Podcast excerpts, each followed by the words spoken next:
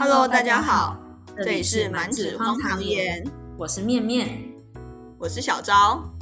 每个礼拜我们都会在这里与你分享生活琐事，陪你度过荒唐的人生。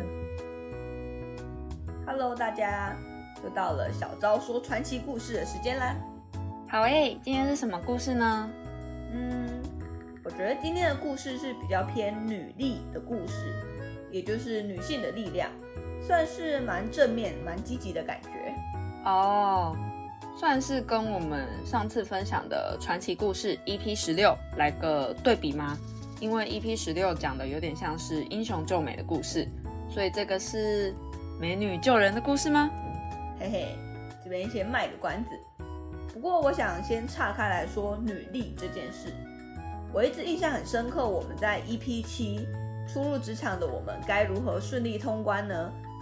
格力面试篇那一集讲的那位念女校的实习生伙伴郑如新，不知道大家有关注我们的 IG 吗？在我们的 IG 上，面面有放了郑如新的照片，旁边呢还有搭配一句话，那句话就是“我不想只因女性特质被称赞，女生也可以无所不能”。我觉得这句话后来就一直变成我的座右铭诶。每当我觉得快要失败的时候啊，我就会跟自己说，再坚持一下。因为我觉得我没有什么事情是做不到的。没想到我本来只是想要跟大家分享职场的面试故事，结果不小心点燃了小昭的自信心呢。小昭是不能惹的。好了，没有啦，我觉得这样也很好啊，因为我们本来就不需要因为我们是女生而去限制了什么。嗯，没错，而且有时候其实也不是这个社会去限制我们的。有时候其实是我们自己的想法把自己困住了，所以我会觉得我们不要想太多。如果是做对的事情，就冲吧，不要顾虑，冲啊！那面面准备好要来感受古代女力爆发的故事了吗？I'm ready, go go go！先说一下这篇传奇故事的作者呢是李公佐，那你可能没有听过他是谁，哎，没关系，但你可能会听过南柯一梦的故事。今天我们要讲的这篇故事呢，跟《南柯一梦》的故事就是同一个作者，也就是李公佐写的啦。那会特别提出来讲，是因为等一下故事里会出现我怎么样怎么样。先说那个我不是小昭啦，是作者李公佐。好，那故事就开始啦。谢小娥是江西豫章人，是贩运商人的女儿。八岁的时候，她的母亲就过世了。后来，小娥嫁给了溧阳一个叫做段居贞的侠客。段居贞为人有气节，重视道义，喜欢结交英雄豪杰。小娥的父亲呢，累积了大量的财产，常跟女婿段居贞一起乘船做生意，在江湖上往来。谢小娥十四岁那年，刚到女子及笄的年龄时，她和父亲、丈夫一起乘船去做生意。没想到路上遇到强盗，丈夫跟父亲都被强盗杀害，财物被抢劫一空。段居贞的弟兄们、谢家的徒弟和子侄辈，以及童仆等好几十个人，都沉到江里淹死了。小娥自己也胸口受伤，双脚骨折，沿着江漂流，幸好被其他船只救起，船家照顾了一夜才救活。后来他四处流浪，乞讨为生。到了上元县，就投靠到妙果寺尼姑净悟门下。哎，这个开场也太难过了吧？他怎么一开始就那么悲惨啊？起初，父亲死后不久，谢小娥梦见父亲对她说：“杀我的人是车中侯门东草。”过了几天，又梦见丈夫对她说。杀我的人是河中走一日夫。谢小娥得了这个梦，却不了解其中的意思，就把这两句话写下来，到处请有知识的人分析它。但过了好几年都没有人可以解答。哎，都做梦了，为什么不直接讲？而且这个跟柯南某一集的谜题风格好类似哦。嗯，不愧是倒过来的柯南。你是要说不愧是《南柯一梦》的作者吗？哎，我们这一集跟《南柯一梦》没有关系吼。唐元和八年春天，我解除了江西从事的官职，乘船向东而来。船只停泊在建业，到瓦官寺游览。有个僧人，法号叫做齐物，喜欢闲人又好学，和我交情很好。他告诉我说，有个名叫谢小娥的寡妇，每次来到寺里，都给我看十二个字的谜语，但我分析不出来。我就请奇物法师写在纸上，靠着窗用手指在空中比划了一下，专心思考。在座的客人还没有觉得不耐烦，我已经有答案了。我马上叫寺里的小童把谢小娥找来，问他当时事情的经过。哎哎哎，作者是不是在炫耀自己很聪明啊？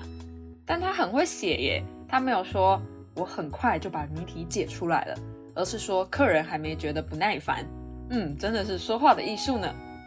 谢小娥难过呜咽了好久，才说：“我父亲和丈夫都被强盗杀害。事后，我曾梦见父亲告诉我说，杀我的人是车中后门东草；又梦见丈夫对我说，杀我的人是河中走一日夫。可是多年以来都没有人可以解出这个谜底。”我说。如果这样的话，我的判断应该没错。杀你父亲的人是深蓝，杀你丈夫的人是深春。你看，车中侯，车字的中间是去掉上下两画，去掉后是个生字。再说生属猴，所以说车中侯。生属猴什么意思啊？哦，这边帮大家题外话科普一下，大家应该知道天干地支的那个地支吧？就是子丑寅卯辰巳午未申酉戌亥，可以算时间的那个啦。然后地支其实是可以配对十二生肖的，因为地支刚好也是十二个嘛。所以如果以地支的子来搭配生肖的鼠的话，这样算下来，生刚好就是搭配猴。所以在这边的车中猴说的生属猴就这个意思。草字头下面有个门字，门里有东字，就是蓝字。再说河中走，就是穿田而过，也是生字，一日夫的意思。夫上再加上一笔，下面有个日字，是春字。杀你父亲的凶手是深蓝，杀你丈夫的是深春，这就是答案了。谢小娥痛哭着拜了又拜，把深蓝、深春这四个字写在衣服里，发誓要找到并杀死这两个强盗。为她父亲跟丈夫报仇，谢小娥问了我的姓名、官职，就流着泪走了。天哪，不得不佩服作者的解谜能力诶，他可以去跟我们前面 EP 三说过的那个神探裴玄静组个团了，感觉就会很猛。后来谢小娥就打扮成男人的样子，流浪到外乡做人家的佣人。一年多之后，来到浔阳郡，看见一户人家的竹门上有张纸，纸上写着。招收佣人，小娥就上门去应征，问主人是谁，没想到居然正是深蓝，太巧了吧？这根本就是天意呀！深蓝带她回家，小娥心里愤恨难消，但外表却很顺从，在深蓝的身边很受重用，金银断匹等财务账目呢，深蓝全部都交给了小娥掌管。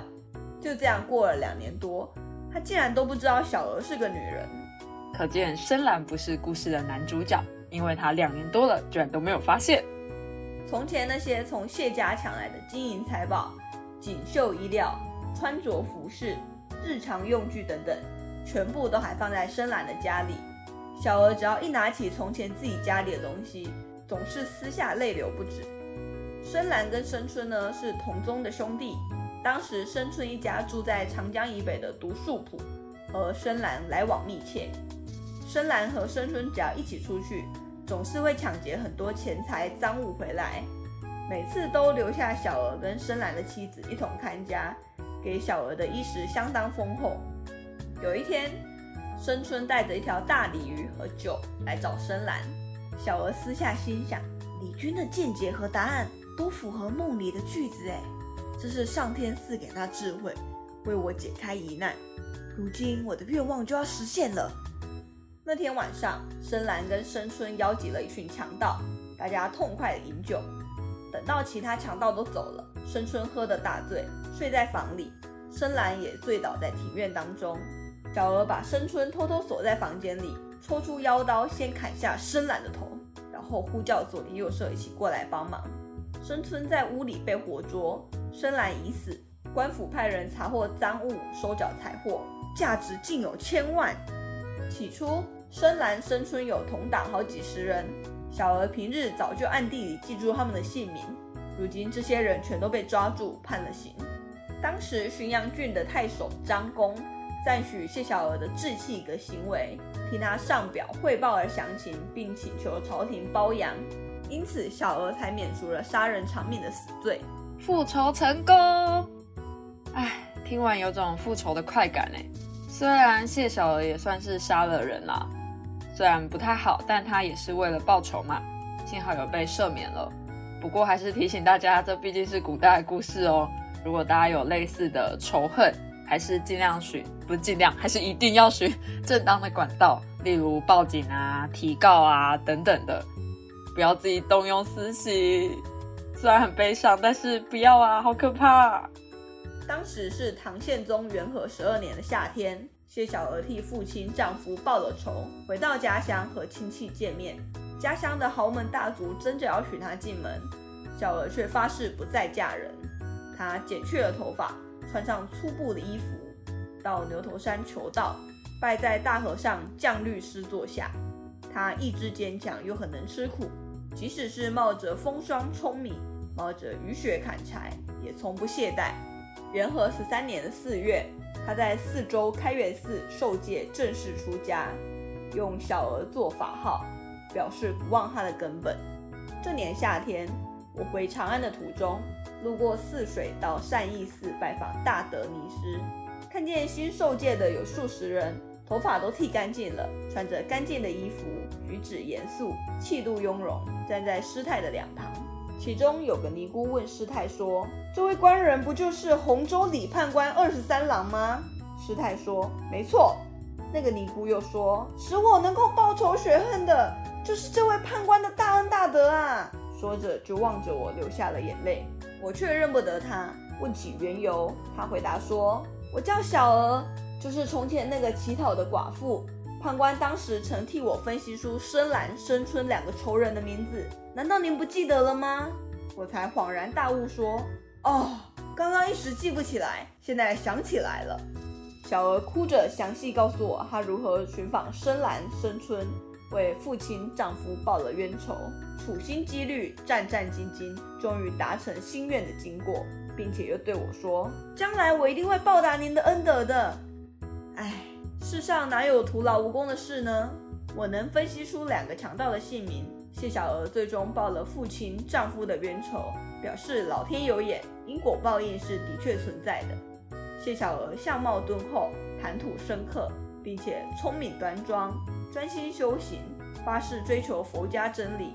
自从进入了道门，生活简朴，从未穿过丝织绸缎，从未吃过食盐卤肉。只谈绿衣禅理，其他一概不谈。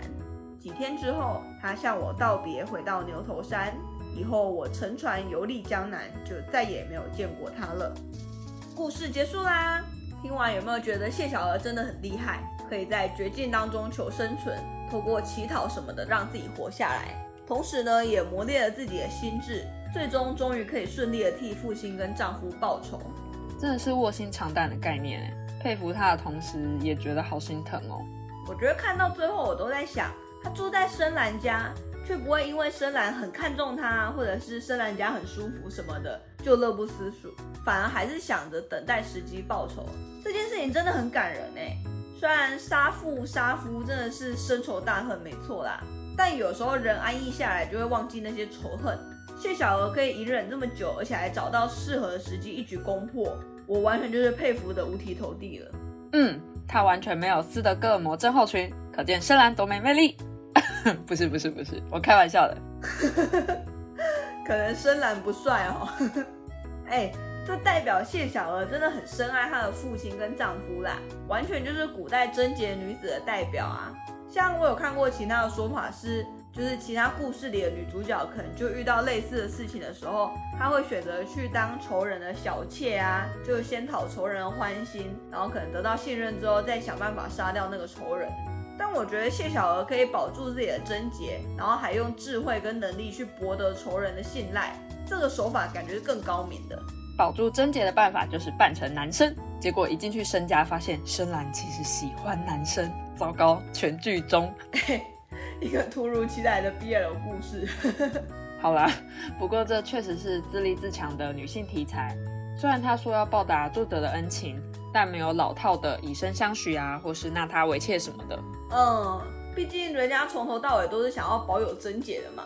但我觉得也很好啊，换个方式报恩也不一定要以身相许嘛。还是其实作者太老了。不过说到女性自立自强，我倒是联想到二战后的妇女工作潮。那时候就是因为男生都上战场打仗了嘛，所以日常的经济工作就变成女生去做。结果发现女生根本也可以做的一样好，就直接变成一波经济生产主力了。突然变历史课哦。不过这一段完全就是一反男主外女主内的传统。深蓝竟然完全没有发现谢小娥是女生哎，这也显示出了谢小娥的才干，证明女生是有足够能力去胜任男生的工作的。嗯，对啊，我觉得女生有了目标之后，是可以比男生还要心狠手辣的，呃，是称赞的意思哦。嗯，怎么说呢？就是女生也是可以有那个拼劲，去做各种能够帮助她达成目标的事情，有种就是为了达成目标在所不惜的感觉。嗯，我懂你意思。就是社会上感觉总是会把女生刻画成柔弱啊、感性啊、没办法独当一面啊那种的。但就如同我们最一开始，还有就是在 EP 七也讲过的，像我自己啦，我自己念完女校之后，就真的觉得自己无所不能哎，就是根本就不需要被一些奇怪的社会框架限制住啊。很多事情男生做得到，不代表我们女生就做不到嘛。其实男生跟女生都是可以做的一样好的。对啊。我记得之前国外也有人做过相关的实验，就是把有相同数学背景的男生跟女生聚集在一起，做一个难度非常高的数学测验。当实验人员告诉参加测试的学生们，这个实验不存在性别差异的时候，女生和男生出来的成绩是相差不多的。但是如果在开始前告诉他们这个测验其实存在着性别差异的时候，女生的成绩就会大幅度的下降。哎，我也听过这个故事。会不会有高中数学不好，就是因为有人这样暗示我啊？我们高中是女校哈，不存在这样的环境因素哦，同学。不过我觉得古代总是把女生跟感性画上等号，但其实女生也有理性的一面啊。就像谢小娥在深蓝家看到以前家里被抢劫那些财物而痛哭，这就是她感性的一面嘛。但当她收拾好情绪之后，又可以化悲愤为力量。冷静下来，想办法为家人报仇。尤其她要是一个人作战，哎，完全没有人可以商量，真的是很强大的意志力跟心理素质，太佩服了。真的，不过怎么感觉我们到最后一直在称赞谢小娥啊？但靠山山倒，靠人人跑，真的是靠自己最好哎。而且我觉得在一开始，谢小娥没有直接报官府。而是先靠自己复仇，也有可能是因为担心那个官府跟强盗勾结吗？因为毕竟他现在就只剩下他一个人嘛。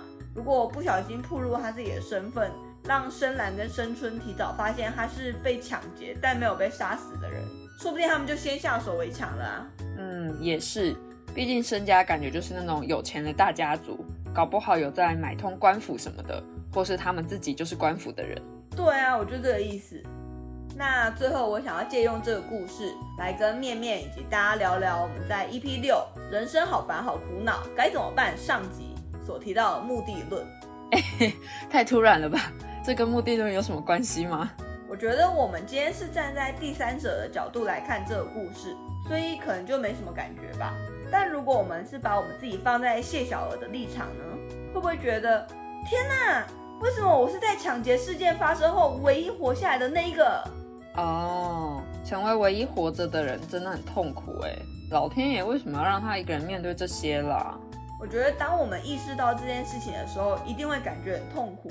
尤其带入故事来看，你看谢小娥一夕之间就丧失了她最爱的家人，家中一起出门做生意的亲戚，还有甚至他们家那些金银财宝，没有了家人，就连最基本赖以为生的钱财也都没了。谢小娥会不会觉得很绝望，想说哈，那我还活着干嘛？我原本是一个富二代，白富美，每天吃得好，住得好，又有家人的疼爱，哎，结果我怎么就突然沦落到要到街上去乞讨这样的状态了？对啊，我觉得谢小娥搞不好希望自己也一起在那个时候就死掉，不然一个人活下来真的很痛苦哎。一开始一定会很崩溃，很难调试心态。但如果换个角度去想，所以我到底为什么要经历这样的痛苦呢？是不是上天想要告诉我什么？这样去想的话，可能日子就会好过一点。可能就是为了让他独立坚强，承担复仇的重责大任。我觉得也不是不可能哎。所以谢小娥在完成她的目的之后，她就皈依佛门了嘛。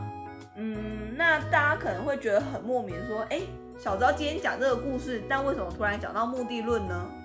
呃，我觉得也是凑巧啦。就是刚好这样的一个故事，可以让大家想想说，因为我觉得生活当中难免会遇到不如意的事情嘛。